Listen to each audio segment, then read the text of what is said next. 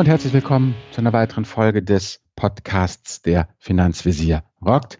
In Lübeck der Daniel Finanzrocker, ich hier in Hamburg der Finanzvisier.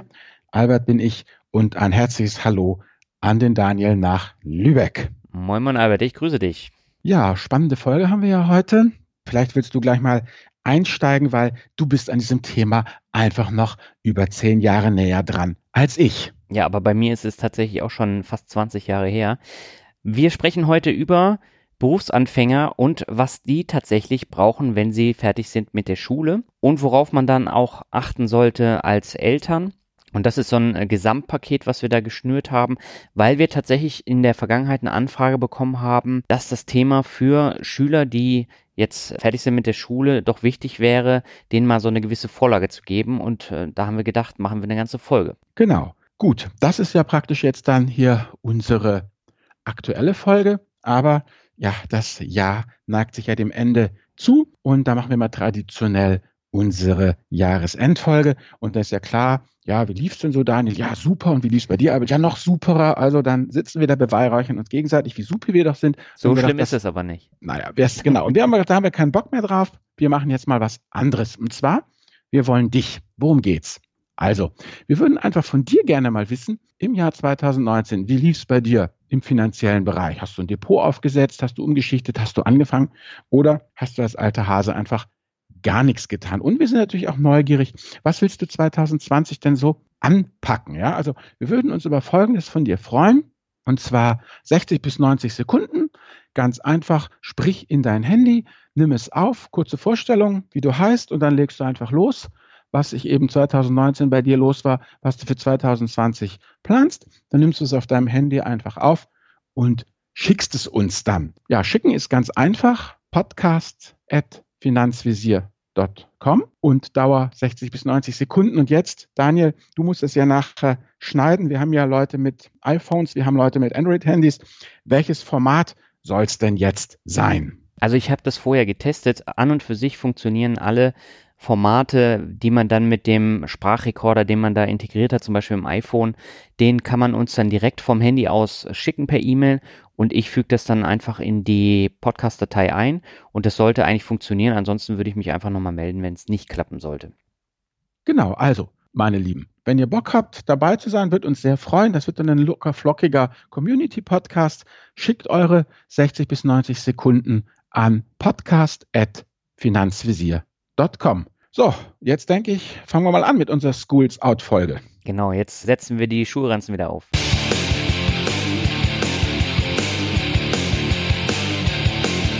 Ja, okay, Daniel, du hast es ja im Vorgespräch schon gesagt. Ich darf nicht singen, das würde uns zu viele Hörer und Hörerinnen kosten. Also, meine Lieben, ja, heute unser Thema ja Alice Cooper, Schools Out Forever. Schools out completely. Also mit anderen Worten, wir wollen heute mal darüber reden, wie ist denn das jetzt eigentlich, wenn ich mit der Ausbildung fertig bin, egal ob ich jetzt Lehre habe und jetzt Geselle bin oder ob ich jetzt fertig studiert habe und auf den Arbeitsmarkt jedenfalls komme, dann wird man ja umschwärmt von allen möglichen Leuten, die ganz wichtige Sachen verkaufen wollen, ohne die man dann ja später unter der Brücke landet. Und wir beide wollen jetzt mal ein bisschen gucken, was ist eigentlich dran an der ganzen Geschichte und was braucht man eigentlich nicht. Ja, Daniel, ich sehe hier Finanzwissen bei Jugendlichen, hast du ein bisschen recherchiert, denn das ist ja eigentlich auch immer das Thema. Es wird einem viel angeboten und man muss dann ziemliches Finanzwissen auch haben, um diese ganze Angebote zu durchschauen. Wie sieht's denn aus da bei den jungen Leuten? Du hast recherchiert, ich habe sie alle zu Hause, aber fang du mal mit deiner Recherche an.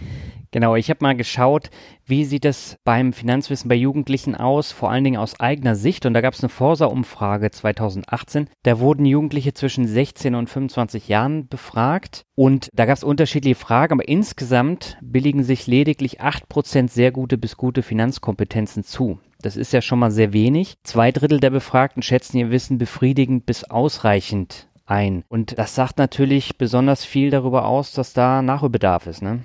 Ja, aber sagt auch, dass die Leute ehrlich sind, weil Männer meines Alters, da wäre es gerade umgekickt, da würden sich 120 Prozent ein hervorragendes Börsenwissen bescheinigen und regelmäßig den Index schlagen. Ja, ist wie beim Autofahren, ne? Da war das bei den Männern doch auch so, dass alle super Autofahrer sind. Super, alle. Nur die anderen. Alles Idioten außer ich. Genau. Und es gab aber da auch eine Abstufung und die fand ich besonders interessant, denn es wurden unterschiedliche Finanz- Aspekte dann mhm. bewertet. Und zum Beispiel gab es Schulnoten für den Abschluss eines Mobilfunkvertrages. Wie gut schätzen die Jugendlichen ihre Kenntnisse da ein? Und mhm. da war die Durchschnittsnote bei 2,3, also gut. Dann mhm. Abschluss eines Mietvertrags oder Ratenzahlung. Also wenn du jetzt in den Elektronikmarkt gehst und dir irgendwas mhm. auf Pump kaufst, dann schätzen die Jugendlichen das auf 3,1 beziehungsweise 3,2, also so durchschnittlich. Und dann die eigene Schulnote bei Aufnahme eines Kredits oder bei Altersvorsorgeverträgen liegt bei 4,1 also ja. ausreichend. Und je komplexer das Ganze ist, umso größer ist dann die Unsicherheit. Und da haben jetzt 89 Prozent in dieser Umfrage gesagt, dass sie sich wünschen, dass Geld- und Finanzthemen einfach viel stärker auch in der Schule vermittelt werden, ob das nun im Rahmen eines eigenen Schulfachs ist oder irgendeiner andere Art und Weise. Das wäre denen sehr wichtig. Und äh, interessant finde ich, dass diese ausgeprägte Unsicherheit in Finanzdingen bei den Jugendlichen nicht dazu geführt hat, dass man größere finanzielle Risiken eingeht. Denn 82 Prozent der Befragten haben gesagt, dass sie mit ihrem monatlich zur Verfügung stehenden Geld gut bis sehr gut auskommen. Und weniger als ein Drittel kennt sich in dem Bereich Finanzen wirklich aus. Und in der Studie kam dann eben noch heraus, dass eigene Engagement beim Thema Sparen, Finanzen, in diesem ganzen Bereich stark von dem der Eltern abhängt. Und 58 Prozent von denen, deren Eltern sehr viel Wert auf die eigene Altersvorsorge legen, tun dies dann ebenfalls. Also man erkennt da dann eben auch schon den Querverweis von den Eltern auf die Kinder.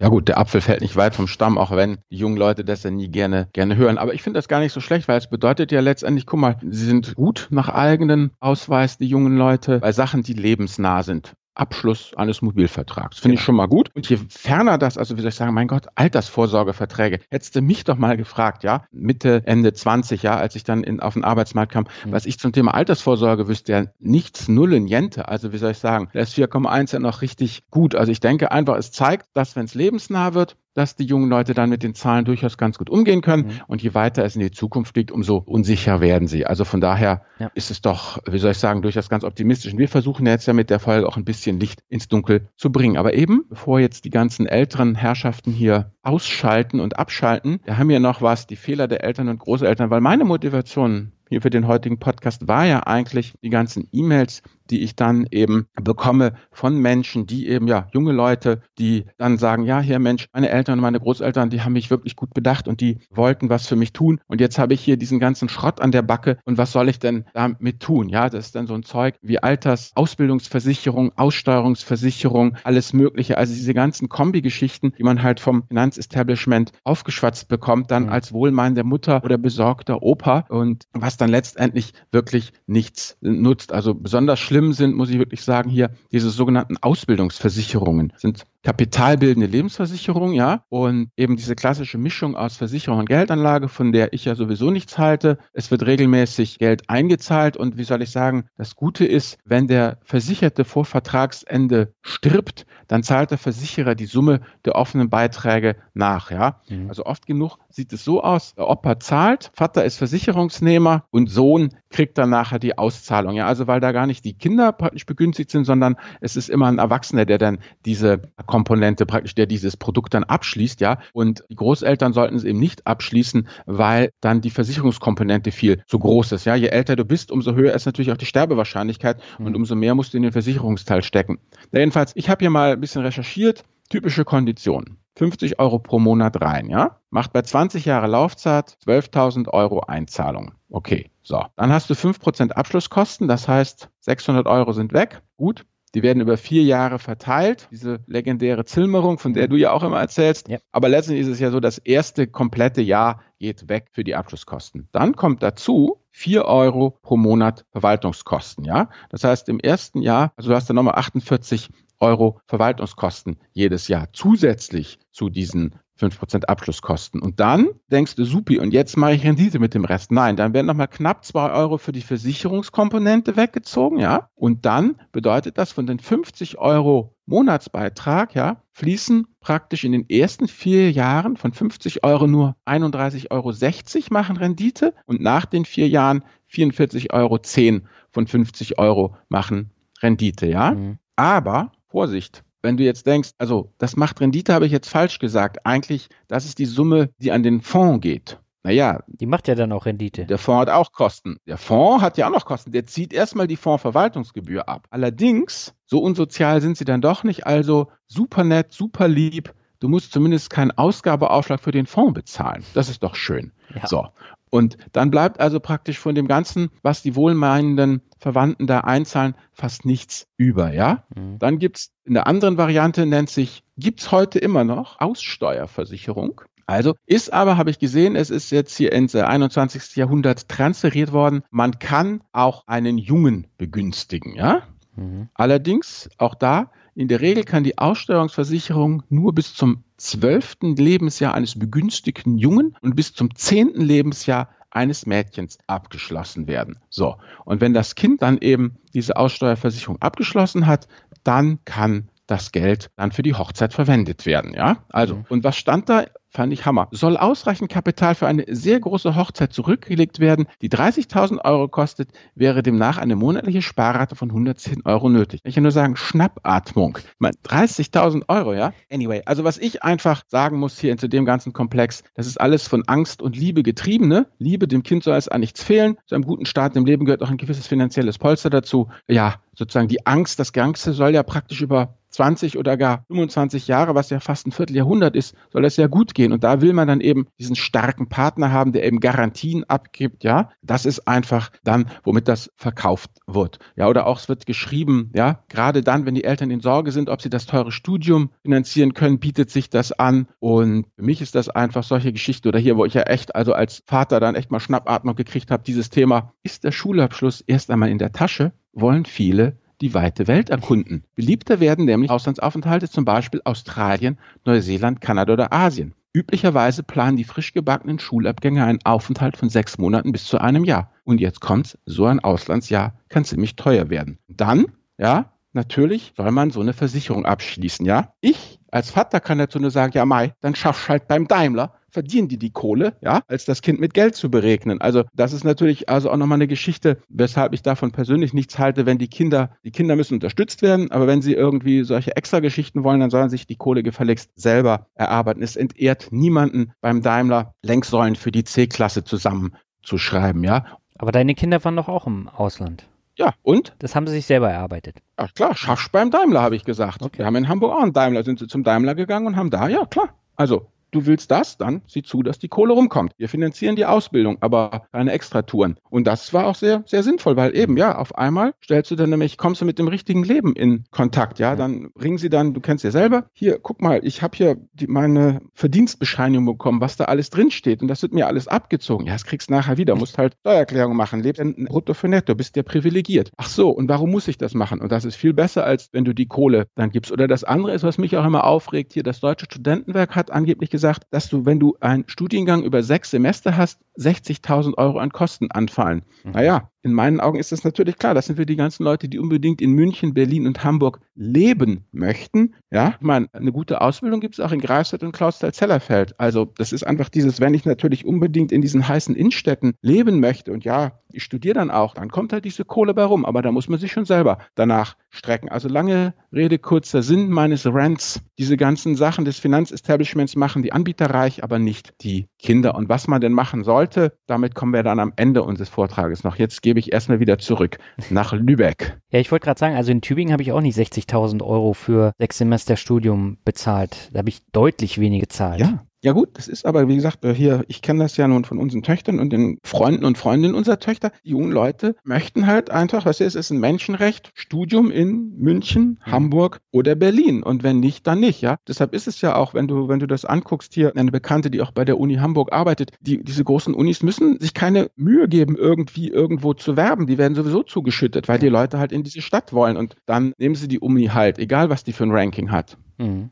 Ja, dann lass uns mal zum Thema Altersvorsorge bei Jugendlichen kommen. Ich glaube, das ist so der zentrale Punkt, mhm. wo mhm. die Eltern dann teilweise ein bisschen überfordert sind, denen das mhm. weiterzugeben. Die Lehrer sind überfordert. Und da ist natürlich die Frage, wie informieren sich die jungen Leute dann in Finanzfragen? Und ja. mittlerweile ist es tatsächlich so, das hat eine Umfrage ergeben von der vom Versorgungswerk Metallrente. Habe ich noch nie davon gehört. Mhm. Aber das war eine repräsentative Jugendstudie.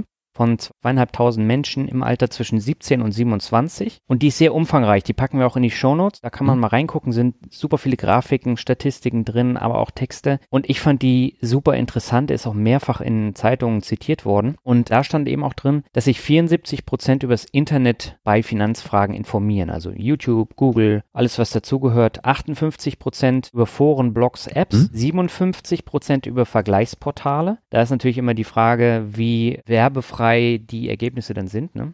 Ach, du meinst, hier check ich alles? Äh, genau, das hatten wir mit der Sally ja äh, auch. Und da muss man halt schon immer auch differenzieren, ob das nun alles tatsächlich wirklich die Besten sind. Und ich weiß nicht, ob die Jugendlichen das dann tatsächlich wissen. Nee, dieses Pay-to-Play, das ist ja, wie soll ich sagen, gang und gäbe bei diesen Ver Vergleichsportalen. Deshalb, wie gesagt, eben nicht hier checke ich alles, sondern hier checke ich alle die, die bereit waren, einen Obolus zu bezahlen, um gelistet zu werden. Ja, und äh, nach den Vergleichsportalen kommt dann eben YouTube, dann soziale Netzwerke. Aber ein ganz großer Batzen, also 70 Prozent der befragten Jugendlichen fragen auch ihre Eltern oder 51 Prozent Freunde und Bekannte. Mhm. Und da weiß man halt immer nicht, wie, wie gut ist dann tatsächlich das Finanzwissen dann auch da vorhanden. Und jetzt haben sie die jungen Leute gefragt, wie, wie sie denn fürs Alter vorsorgen würden und haben das dann im Vergleich zu der letzten Jugendstudie gesetzt, also die war 2010. Und da gab es interessante Ergebnisse, zum Beispiel beim grundsätzlichen Sparen, da hat das abgenommen, also von 55 Prozent 2010 auf 48 Prozent. Regelmäßiges mhm. Sparen hat auch abgenommen, von 39 Prozent mhm. auf 32 Prozent. Sparen bei Vollzeitbeschäftigung von 76 auf 62 Prozent runter. So, und dann kam die Frage, wer ist denn für die Altersvorsorge zuständig? Da haben sie jetzt den, den Staat genommen und da sagen 42 Prozent, haben 2010 gesagt, dass der Staat zuständig ist und 56 Prozent sagen das 2019. Finde ich mhm. ein interessantes Ergebnis, weil gerade auch mittlerweile sollte es eigentlich bei jedem angekommen sein, dass der Staat eben nicht wirklich für die Altersvorsorge zuständig ist. Oder siehst du es anders? Nee, also ich meine, das sieht man schon allein in der Demografie. Ja. Wie soll das funktionieren? Wo soll das hingehen? Also Grundsicherung, ja, aber man sagt, junge Leute, die sind, die jetzt dann eben entweder Anfang, Mitte, Ende 20, also einfach die Leute, die jetzt frisch in den Beruf kommen, die werden das ja voll miterleben. Die sind ja dann 40 oder so, ja. wenn mein Jahrgang in Rente geht. Und wir sind ja viele. Also von daher ist einfach die Frage, wo dann das ganze Geld herkommen soll. Also das halte ich für ein bisschen blauäugig und naiv. Also wenn Altersvorsorge mehr sein soll als Grundsicherung. Ja. Und da gab es noch eine weitere Frage. Wenn die Politik es wirklich will, kann es auch in Zukunft eine gute staatliche Rente geben. 74 Prozent haben das bejaht 2010 und 84 Prozent haben es 2019 bejaht. Das ist auch ein krasses Ergebnis. Mhm. Warum? Mit welcher Begründung? Was wurde gesagt? Warum? Wie soll der Staat das hinkriegen? Wie soll das funktionieren? Naja, ich vermute, dass es auch wieder mit so Produkten zusammenhängt wie Riester und Rürup, dass der Staat eben sowas dann macht. Ich meine, wenn du in die USA guckst, da mit den Programmen, die sie da zur hm. Altersversorgung aufgesetzt haben, 401k und so, da ja? funktioniert es ja auch. Und wenn man sowas hier in Deutschland einführen würde, dann gäbe es auch eine gute staatliche Rente, ne? Oder ein ja. Äh, Länderfonds, Staatsfonds.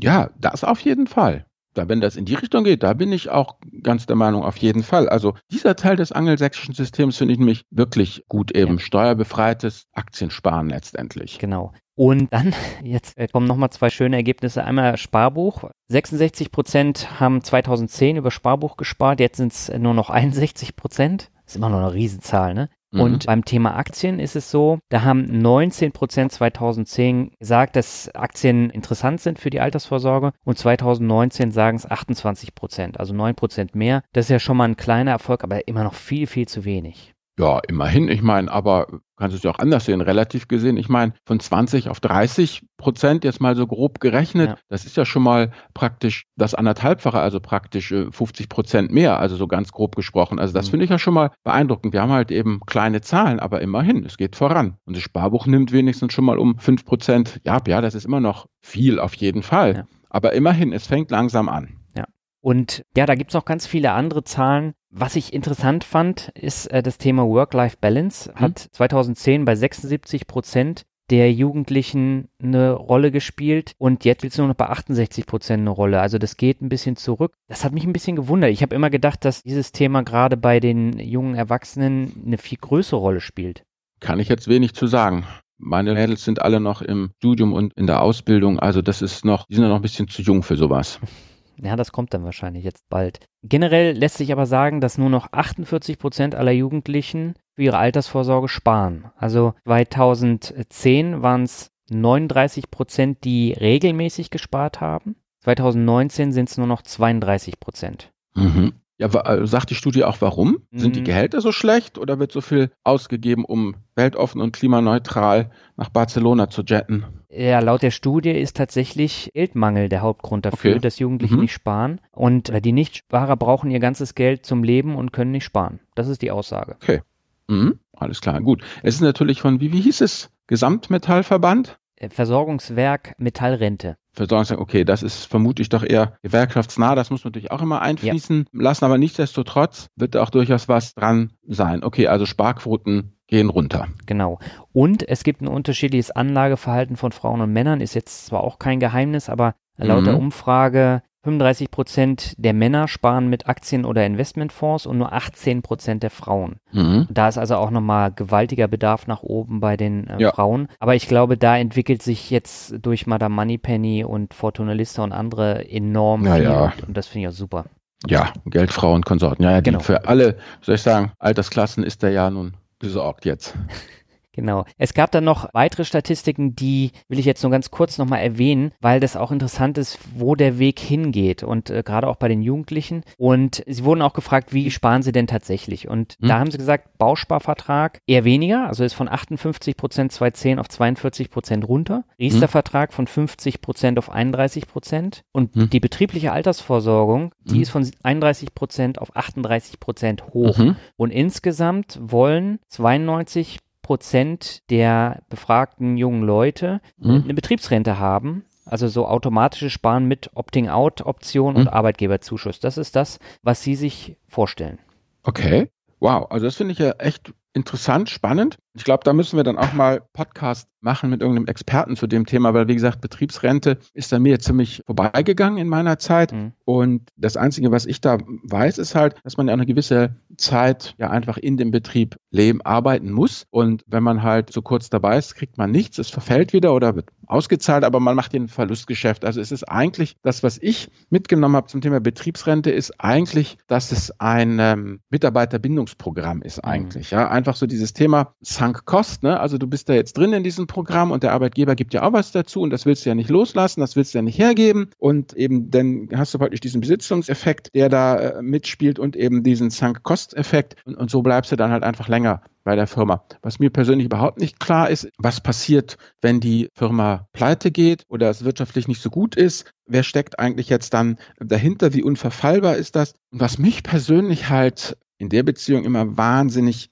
misstrauisch macht, mhm. dass man wirklich mal sich die Konstrukte dahinter angucken muss. Also früher war es ja wohl wirklich so, Betriebsrente, hier Siemens, BSF oder so, bedeutete, dass diese Firmen irgendwas zurückgelegt haben und dass das eben eine hohe Fertigungstiefe von dieser Firma selber gemacht wurde. Und mittlerweile wird das ja alles ausgelagert und outgesourced. Und wenn 92 Prozent das gut finden, dann denke ich, komm da, und das wird womöglich auch angeboten vom Arbeitgeber, dann werden es auch vielleicht kleinere und mittlere Betriebe sein, die das gar nicht stemmen können, die das also alles outsourcen und auslagern, ja. ja. Und wer steckt dann dahinter? Und was ich ja wirklich schlimm finde, ist ja, wenn du regelmäßig diese Berichterstattung legst, dass eben die ganzen Lebensversicherer, ja, die entledigen sich ja all ihre Altverträge gerade und schieben die an alle möglichen Investoren rüber. Also praktisch die irgendwie machen sie dann eine GmbH draus, kapseln das ab und verkaufen das ganze Paket dann an irgendwelche angelsächsischen Investoren, die das dann halt alles abwickeln. Das heißt, dieses Thema, ich meine, Betriebsrente, es geht ja darum, wenn ich jetzt die abschließe wirklich mit 25 oder 30, ja, und dann 40, 50, 60,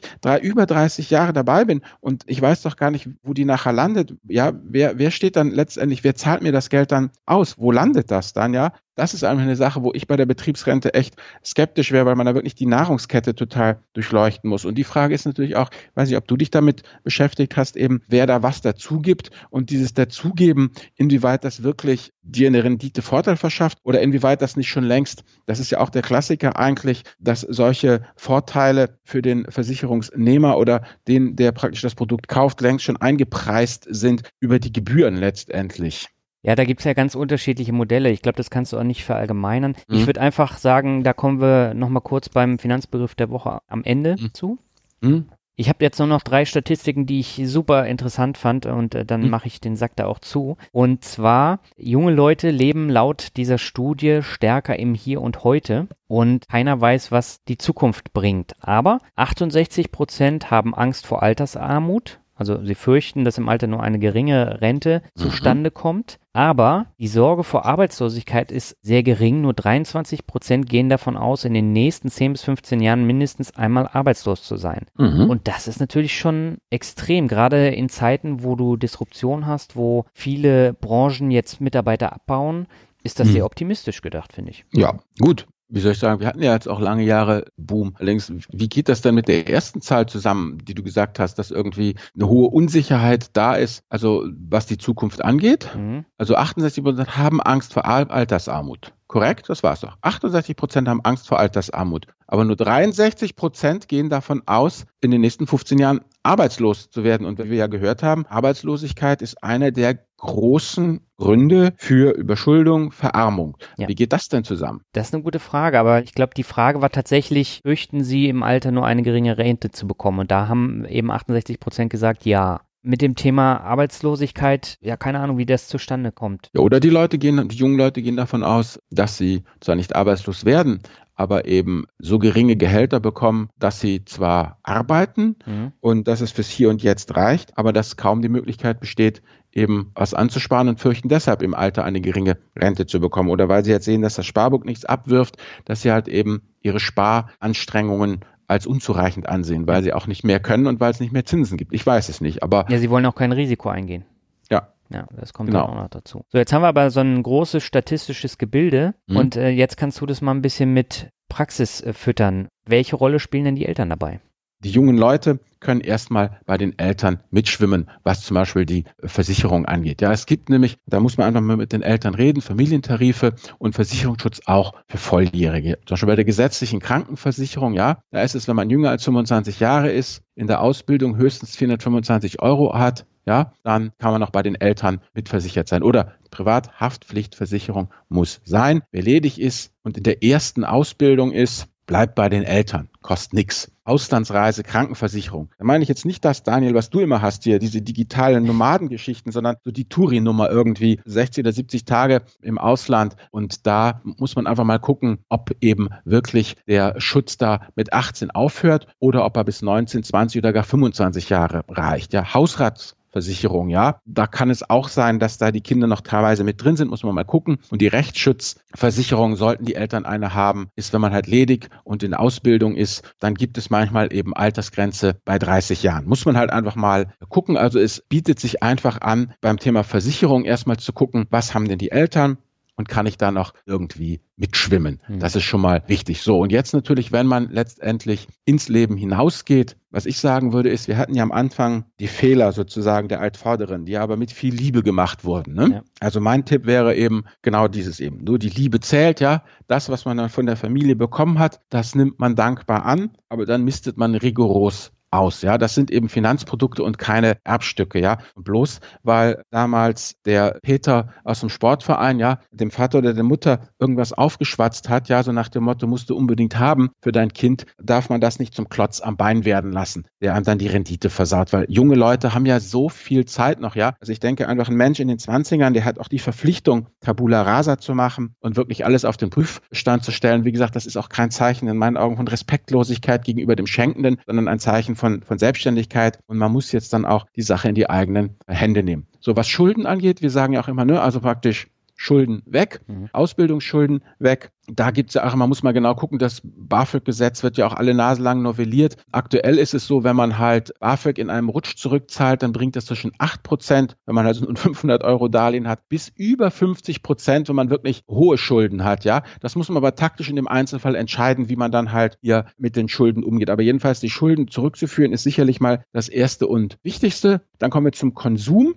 Und da würde ich jetzt einfach äh, den Tim Schäfer bitten, mal wegzuhören, ja. Also ich würde jetzt nicht sofort ins Hardcore-Sparen reingehen, so nach dem Motto, super, ich habe mein erstes Gehalt und ich zelebriere eine Sparquote von 80 Prozent. Ich würde jetzt erstmal sehen, dass ich die ersten Jahre, ja, wie soll ich sagen, die Apfelsinenkisten loswerde, ja, und hier und da und dort einfach mal maßvoll aufstocke, bis ich irgendwie das Gefühl habe, so, ich habe jetzt irgendwie hier maßvolle Lebensstilinflation, ich bin jetzt irgendwie im Altersgemäßen leicht unterdurchschnittlich, ja, was das altersgemäße Geldausgeben angeht, dann passt das. Ich habe irgendwo habe ich das gelesen, Sternspiegel Fokus, dass die 30-jährigen ganz arme äh, Gestalten sind, die regelmäßig vorm Ruin stehen, weil sie äh, letztendlich auf tausend und einen Junggesellenabschied eingeladen werden und das muss muss wohl auch nicht mehr das sein, was es mal früher war, so ein bisschen Polterabend, bisschen Bier, sondern das sind Riesenaktionen, die wirklich irgendwie vierstellig kosten und dann bist du natürlich relativ schnell pleite. So, dann natürlich haben wir jetzt praktisch Schulden weg. Man hat das, was man von der Familie bekommen hat, rigoros auf den Prüfstand gestellt. Jetzt geht es um das Thema Versicherung, die man absolut braucht. Meiner Meinung nach, also meine persönliche oder was heißt unsere Finanzvisier- und Frau-Doktrin ist, es wird das versichert, was einen ruiniert. Das ist die Privathaftpflicht ganz weit vorne, ganz weit oben, die auch schon sehr preiswert ja zu haben ist. Dann eine Autohaftpflicht. Also die hatten nie diesen ganzen Kasko-Quatsch. Einfach die Haftpflicht, die ist ja sowieso Pflicht, ne? Klar. Dann hast du die Krankenversicherung, die ist eh Zwang, musst du auch. Dann hast du eine Rentenversicherung, ja, das wird dir auch direkt abgezogen, ja. Dann eben diese Auslandskrankenversicherung für Touris, die wie gesagt, entweder man schwimmt noch ein bisschen bei den Eltern mit oder man kriegt sie für unter 10 Euro schon übers Internet zu kriegen und zwar noch am Tag des Abflugs. Ja, das ist total easy. Dann haben wir noch eine BU.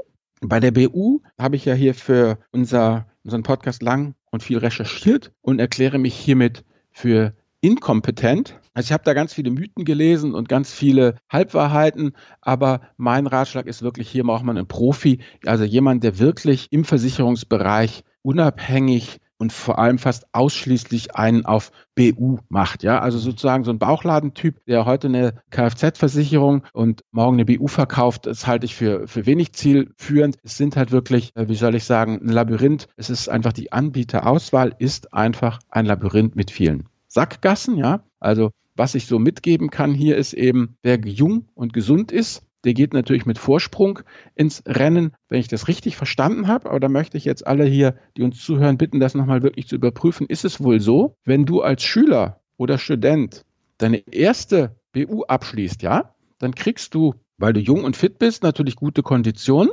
Mhm. Und es geht um diese Einstufung in die Berufsgruppe, ja. Also Du bist jetzt Schüler, Student, wirst dann als Schüler, Student eingestuft und diese Berufsgruppe bleibt dann auch bestehen, auch wenn du dann nachher Dachdecker wirst, ja, und praktisch überhaupt kein BU mehr zu vernünftigen Konditionen bekommst. Also das scheint mir somit das Interessanteste eben zu sein. Aber wie gesagt, es ist ein sehr glitschiges Parkett. Es erinnert mich auch ein bisschen an diese Gesundheitsforen, ja, wenn man da nach Symptomen googelt, dann hat ja auch jeder zweite Typhus, Cholera und Beulenpest alles selbst diagnostiziert. Also beim BU-Thema wirklich einen Experten holen. Ja gut, und dann geht es natürlich um, um das Thema was mache ich dann mit dem, was überbleibt oder was nicht überbleibt? Und da wäre einfach meine persönliche Empfehlung eben nach Schulden weg, maßvollem Konsum und minimales Versicherungsset einen ETF-Sparplan anzulegen. Und zwar egal mit welcher Summe. Und wenn es nur 25 Euro sind. Es geht einfach darum, sofort zu starten. Der Immunisierung wegen, ja, das ist mir klar dass man 25 Euro im Monat keine mega Altersvorsorge aufbaut, aber darum geht's nicht. Es geht einfach darum, dass man einfach Schwung genommen hat, ja, die träge Masse überwunden hat, der Sparplan läuft, die 25 Euro gehen am Anfang eines jeden Monats davon weg und dann läuft das einfach und dann kann man einfach, wenn man sich sicherer fühlt und mutig wird, kann man dann ja von 25 auf 50, auf 100, auf 200 Euro einfach aufstocken und hat den ganzen Papierkram schon gemacht, dass man einfach ins Laufen kommt. Und offen gesagt, mehr braucht meiner Meinung nach ein junger Mensch nicht. Zumindest nicht noch diese ganzen anderen Versicherungen, die einem da immer ja angedreht werden soll. Diese ganzen Lebensversicherungen, alle möglichen Sterbegeldversicherungen, Restschuldversicherungen. Was habe ich hier? Glasbruchversicherung, Grillenversicherung, Reisegepäckversicherung, Gottes Willen. Also, das wäre jetzt mein mein Fazit hier zu diesem Thema, was man tun sollte. Daniel, du bist ja, wie soll ich sagen, dem Status des Jugendlichen noch nicht so lange entronnen. Wie sieht's denn bei dir aus? Meinst du jetzt mit den Versicherungen? Überhaupt mit dem, was man machen sollte, wenn man praktisch dann ja dem Arbeitsmarkt zur Verfügung steht. Naja, ich bin ja oft genug auf die Schnauze gefallen, das habe ich ja auch schon häufig gesagt. Mhm. Und das lag einfach auch daran, weil ich keine Ahnung hatte, was ich da unterzeichne und wofür ich das brauche. Hm? Das heißt, wenn ich jetzt in die Bank beispielsweise gehe, bei mir war es ja jetzt die Bank, da sollte man tatsächlich auch wirklich schauen, was bringt das Ganze, was steckt dahinter, was kostet mich das Ganze und vor allen Dingen auch nicht dem Spartrieb dann frönen, weil gerade bei den Versicherungen gibt es ja dieses Baukastenprinzip und je mehr Versicherungen ich abschließe, umso günstiger werden die einzelnen Produkte dann. Aber das macht ja keinen Sinn, wenn ich das Produkt nicht brauche. Da kann ich kriegst ja du einen Mengenrabatt oder was? Drei ja, ja, du kriegst einen Mengenrabatt. Vier für drei. Ja, das, also was die mir da alles erzählt haben. Aber äh, irgendwann bin ich ja auch schlauer geworden und deswegen kann ich jetzt für mich sprechen und sagen, man sollte sich tatsächlich ein Grundgerüst an finanzieller Bildung aneignen, weil es einfacher ist, dann Entscheidungen zu treffen und äh, man spart zigtausend Euro nur dadurch.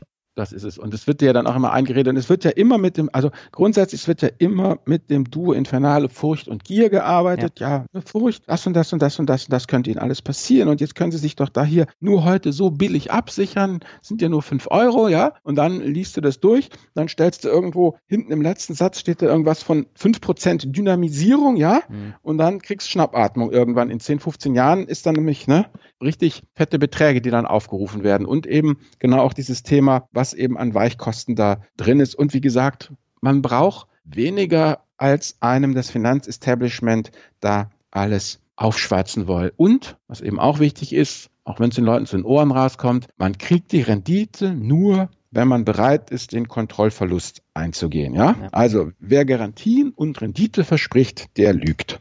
Ja. Und worauf man noch achten sollte, dass man äh, die monatlichen Kosten dann immer im Auge behält. Ich meine, gerade bin ja auch so ein Patient, der ganz viele Verträge hat bei Netflix, bei Prime, bei Audible und was nicht alles. Mhm. Da kommt schnell eine Menge zusammen. Und mhm. wenn man das nicht im Griff hat, dann hat man keine Kohle. Oder wenn man jetzt ein Girokonto nimmt, was dann auch bis zu 15 Euro kostet, wie beispielsweise bei der Sparkasse, da hat man dann noch eine tolle Versicherung und Kreditkarte dabei. Ob man die nun braucht oder nicht, sei mal dahingestellt. Aber ich habe ganz, ganz viele Menschen kennengelernt, die solche Sachen dann haben und die mhm. lassen es einfach aus Gewohnheit laufen. Und genau. irgendwann bleibt dann halt nichts mehr übrig, was ich in einen ETF-Sparplan stecken kann.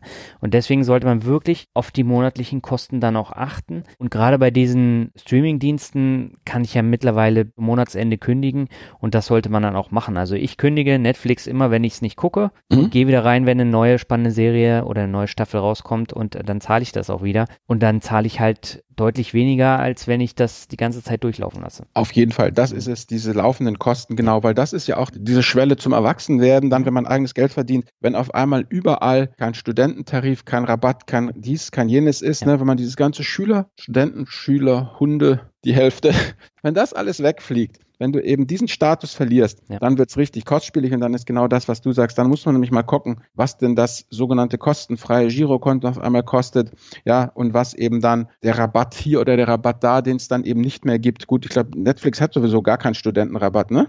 Nee.